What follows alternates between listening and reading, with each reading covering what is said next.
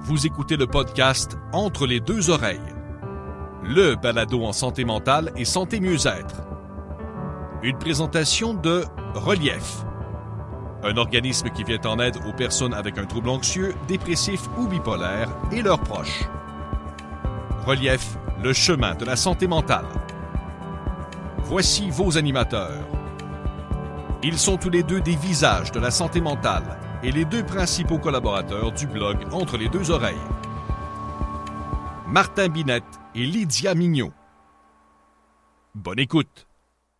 Saviez-vous que 500 000 travailleurs canadiens sont en absence maladie ou invalidité chaque semaine due à un trouble mental? Saviez-vous également que selon un rapport de la RBC, près de la moitié des invalidités chez les employés âgés de 18 à 35 ans sont dues à un trouble mental? Selon la firme de consultation LifeWorks, une personne sur cinq ont quitté leur emploi dans la dernière année, donc durant la pandémie, dû à une augmentation du stress lié à leur travail.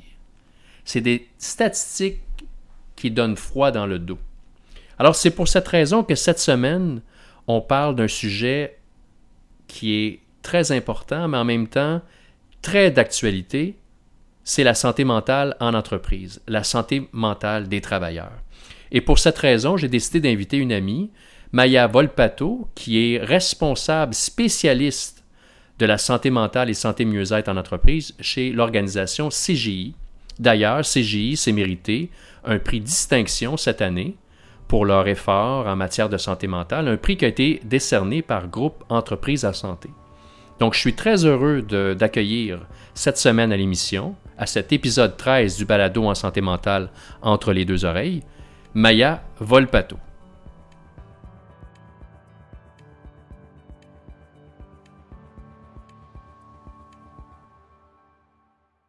Bonjour Maya, comment ça va?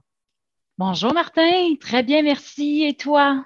Ça va très bien. Je suis content de t'avoir avec moi à cet épisode aujourd'hui parce que le thème de l'épisode, je pense qu'il y en est un qui est cher à nos deux cœurs, disons-le comme ça, hmm. la santé mentale en entreprise, la santé mentale organisationnelle. Je voulais en parler. Il y a plusieurs gens qui m'ont posé la question récemment. Quand est-ce que tu vas faire un épisode sur la santé mentale en entreprise?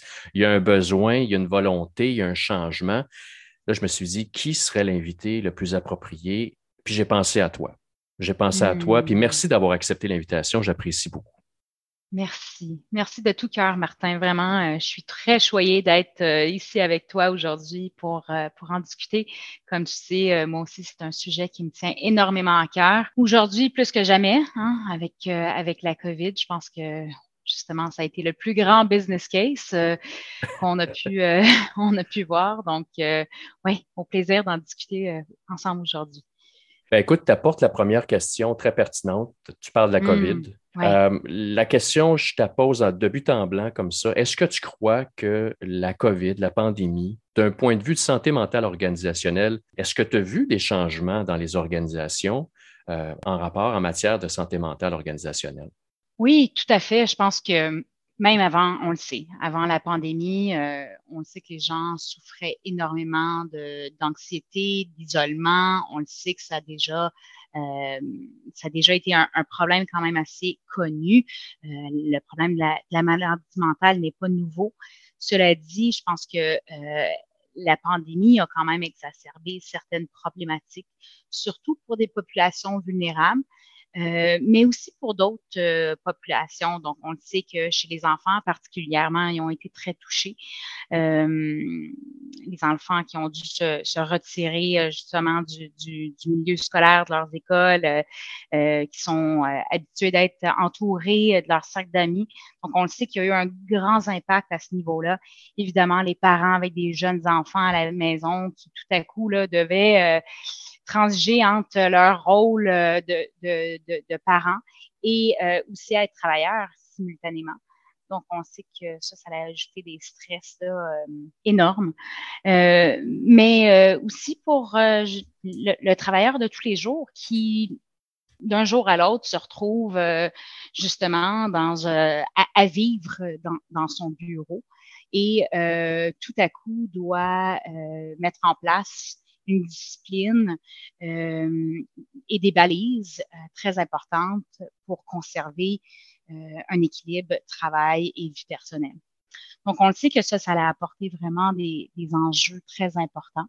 Et évidemment aussi, là, euh, sur le plan social, ça a été euh, difficile aussi. Euh, la quarantaine, l'isolement, bon, tout ça. Et, je pense qu'en même temps, il y a eu beaucoup de très belles opportunités aussi. Donc, on, on voit l'importance plus que jamais de la connexion. Je pense qu'on a vu que oui, on est plus connecté, mais dans on est plus connecté, mais aussi le plus déconnecté qu'on n'a jamais été présentement. Et je pense que ça nous force à repenser notre modèle de collaboration et, de soutien dans les organisations. Et ça, c'est très, très riche. Tu parles de connexion. Moi, je t'amène mm-hmm. sur la piste de l'hyperconnexion. J'ai constaté euh, dans le cadre de mon travail et euh, il y a cet élément qui est apparu qui existait avant, c'est-à-dire mm-hmm. euh, l'hyperconnexion, donc c'est-à-dire euh, euh, l'obligation ou la responsabilisation parfois que se donne un mm-hmm. travailleur de répondre à un courriel après les heures de bureau, d'être toujours branché, mm-hmm. tout est urgent. Ça, ça amène un stress important et un impact majeur sur la santé mentale des travailleurs. Est-ce que ça a été exacerbé ou est-ce que tu vois une augmentation depuis la pandémie? Est-ce que c'est un phénomène nouveau ou c'est un phénomène qui existait avant la pandémie, selon toi? Euh, je pense que ça l'a exacerbé, définitivement. Je pense que les travailleurs en général ressentent plus de pression à suivre leur, rythme. Euh, il y a une surcharge, on le sait présentement, de réunions, une surcharge de clavardage, que ce soit justement sur Teams ou euh, qu'importe la, la, plateforme. La journée de travail en général dure plus longtemps. Donc, euh, mm-hmm. dans les dernières recherches, on parle d'environ 48,5 euh, minutes de plus. Donc, ça, c'est vraiment en moyenne, on parle d'une journée de travail qui s'étire. Les gens, typiquement, vont commencer à travailler un peu plus tôt, rester un peu plus tard. Ça devient plus difficile à déconnecter, justement, et on est disponible euh, tout le temps, en fin de compte. Euh, on se sent aussi un peu coupable justement de ne pas répondre rapidement. Donc, on le sait que les gens euh, vont répondre euh, à, des discussions, par exemple, par exemple sur Teams, hein, en, en, dans de cinq minutes ou moins. Donc, on est beaucoup plus sollicité, mais on, on ressent aussi plus de pression à, à répondre rapidement. Euh, les courriels, on le sait qu'il y a beaucoup plus de courriels qui sont présentement envoyés. Mm-hmm. Euh, donc oui, tout à fait, je pense qu'il y, a cette pression et on ajoute à tout ça aussi euh, le fait que la plupart des réunions maintenant se font en vidéoconférence, ce qui va ajouter énormément à la charge mentale euh, comparé au, présentiel. Donc ça, ça va ajouter à, un certain, une certaine fatigue là, que, que les gens vont, vont, vont sentir. Tu parles de surcharge de travail que l'horaire de mm. travail habituel qu'on connaissait, le, 9 à 5, euh, typique qu'on connaissait, a changé depuis la pandémie, dû à l'arrivée, évidemment, du télétravail. L'un de mes mm. constats que, que j'ai constaté, c'est que beaucoup de gens ont accueilli favorablement l'arrivée du télétravail parce qu'ils se sont dit, c'est parfait, je sauve une heure, une heure trente, parfois deux heures de voyagement dans ma journée, que ce soit l'aller pour le retour. J'ai plus besoin de me présenter, par exemple, au centre-ville de Montréal ou au centre-ville de Québec. Je peux rester à la maison, je me lève même un petit peu plus tard, je m'organise et là, je pars ma journée. L'effet pervers mm-hmm. de ça, c'est que le temps gagné il est souvent récupéré dans la journée. C'est-à-dire que les gens qui se sont dit, bien, avant, je commençais à 9 heures parce que je, quittais pour aller au travail, ça me prenait 1h30. Bien, cette heure 30 là maintenant, au lieu de la sauver pour avoir une journée de travail de 7-8 heures habituelle, là, maintenant, je vais en travailler 9 parce que je suis devant mon ordinateur plus tôt et je vais terminer à la même heure, en fait, que j'avais d'habitude parce que justement, je suis surchargé et je dois produire d'une certaine façon, de façon plus, euh, même plus intense. As-tu constaté cet élément-là, que ce soit dans tes équipes, cet effet pervers, encore une fois, du télétravail, ou est-ce qu'en pensant qu'on va sauver du temps, on vient simplement de déplacer le problème?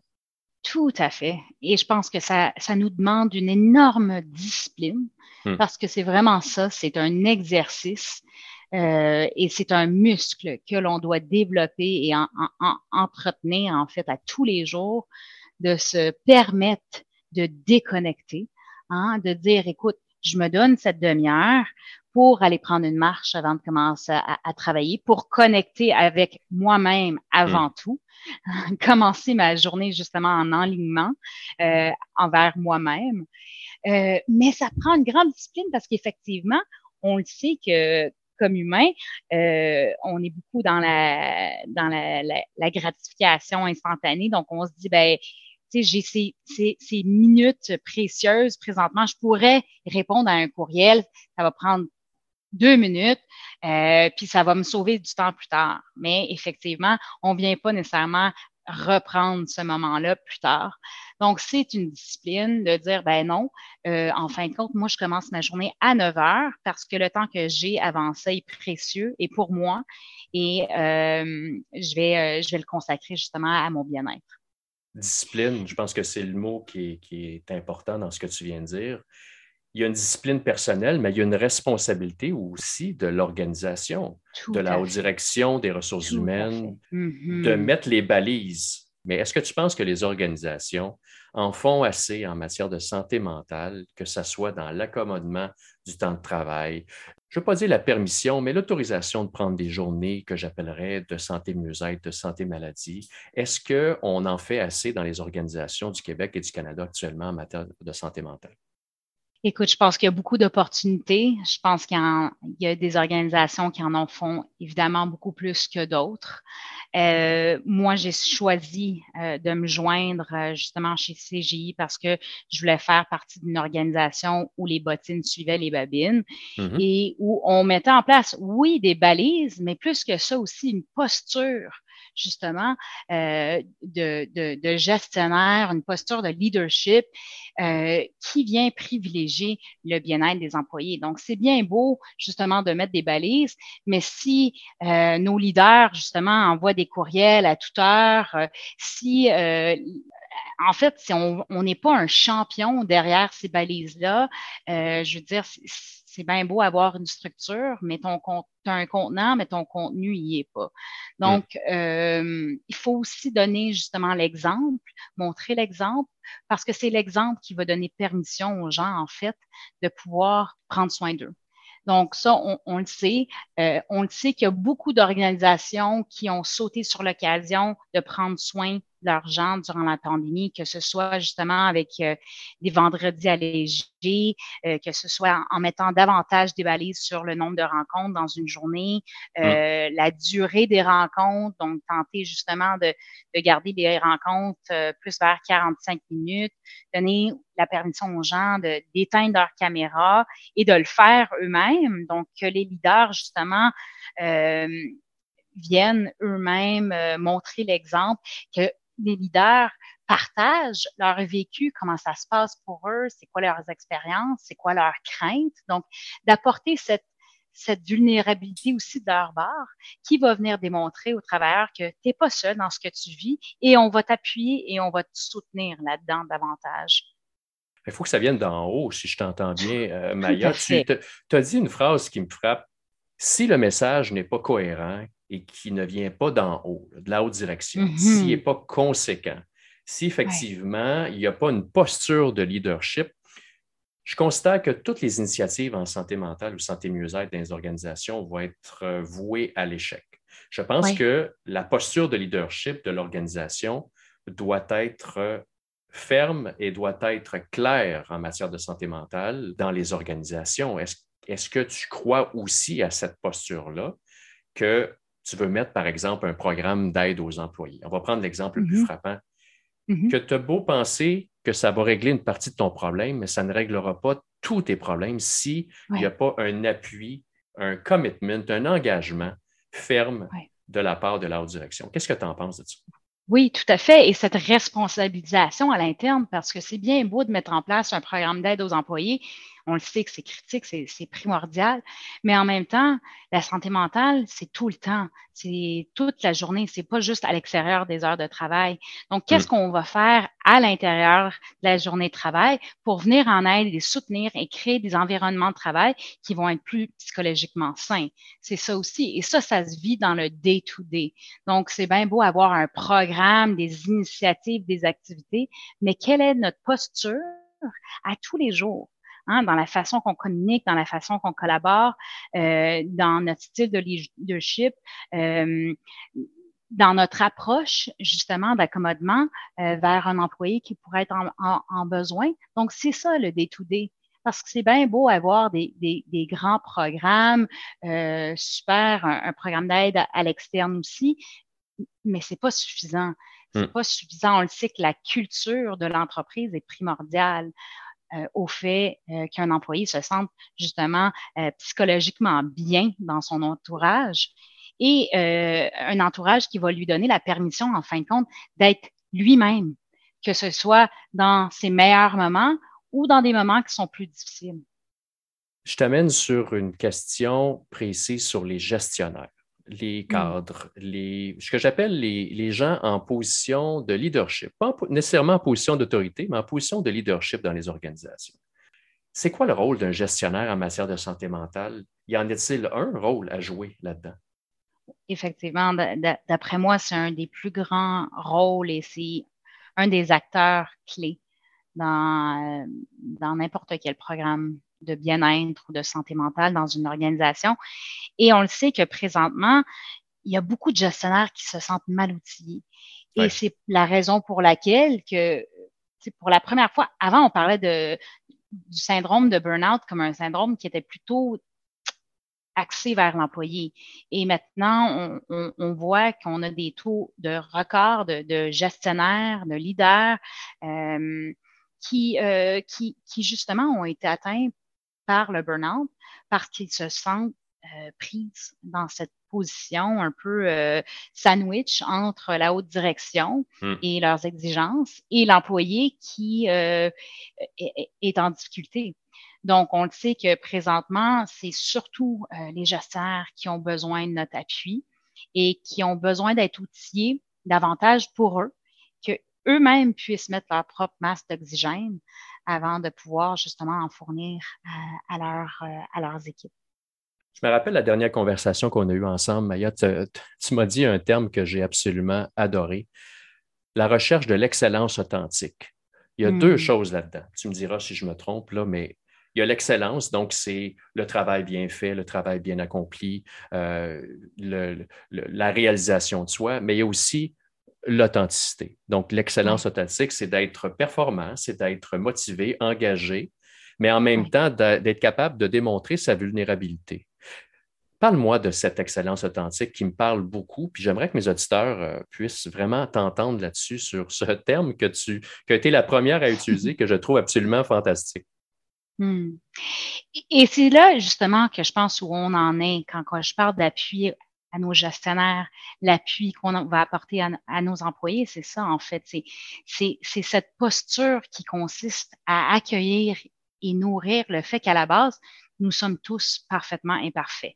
Hmm. Donc, ça nous donne permission de regarder la situation actuelle, qui est la pandémie, par exemple, et dire, C'est une situation vraiment hors de l'ordinaire qui nous fait vivre des émotions très difficiles et de créer des environnements où justement on peut avoir ce genre de discussion-là parce qu'on on, se libère, on vient libérer justement la charge mentale de ces préoccupations-là, des préoccupations qui sont axées sur la performance, sur le, le paraître, qui sont en fin de compte complètement inutiles et, et ennuient carrément notre potentiel de livrer le meilleur de qui on est qui est justement cette excellence. On le sait très bien que lorsqu'on se préoccupe trop avec notre contenant, euh, il devient flou. Hein, mm. euh, et que le contenu devient difficile à saisir et qu'il est souvent inaccessible. Donc, si on veut que justement les employés puissent se diriger vers leur gestionnaire avec leurs préoccupations, on le sait qu'ils doivent être accessibles. Donc, cette posture-là devient de plus en plus importante pour que le leader lui-même soit en mesure de partager ses propres préoccupations, hein, tout en restant. C'est l'idée qu'on peut être tout à fait excellent dans le travail qu'on est en demeurant quand même authentique à qui on est. Mm. Hein? Et, l'excellence, c'est ça, on peut pas la on peut pas se la procurer à l'externe. Elle existe en dedans de nous tous. On peut seulement en fait la libérer par ce cheminement intérieur qui implique d'éplucher justement les couches de le paraître, les peurs, euh, les besoins non comblés, les traumas qui nous vivent, euh, tous et qui viennent en fait ajouter à notre à notre armure. Donc, euh, d'un point de vue euh, de santé et sécurité psychologique, pour moi, la posture d'excellence authentique, euh, ça peut être très transformateur dans un milieu de travail pour les gens qui nous entourent parce que ça leur donne justement la permission d'être eux-mêmes. Qu'est-ce qu'on répond aux organisations qui disent moi, la santé mentale de mes employés, ce n'est pas ma responsabilité. C'est une phrase que j'ai déjà entendue. Moi, mm-hmm. j'ai entendu des organisations dire, moi, je paie un salaire à un employé, je lui donne un emploi, euh, je lui donne des conditions de travail. Sa santé mentale, il s'en occupera dans ses temps libres, à mm-hmm. l'extérieur des heures de travail. Évidemment, je pense que cette culture, ou du moins cette idée est en train de changer. Mais qu'est-ce qu'on dit aux plus récalcitrants?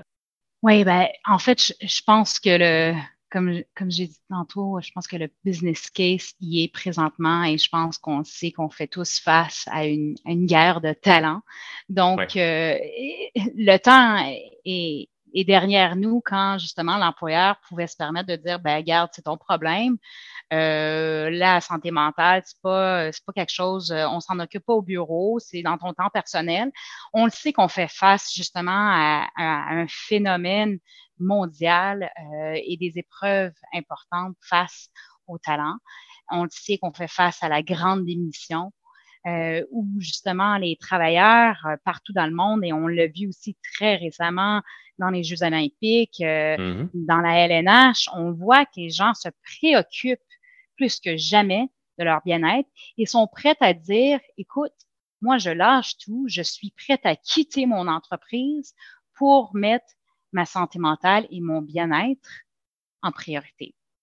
Donc, je pense qu'on ça, devient très difficile comme employeur si on veut réellement avoir un, talent euh, et un bassin de, professionnels qui sont dédiés, ça, va devenir de plus en plus difficile à nier euh, le bien-être euh, des employés. Et on le sait qu'à la base, quand on regarde la panoplie de, de recherche pour euh, des postes sur LinkedIn, on voit qu'on parle d'engagement, on parle d'inclusion, on parle des postes d'expérience employée, des postes sur la culture organisationnelle.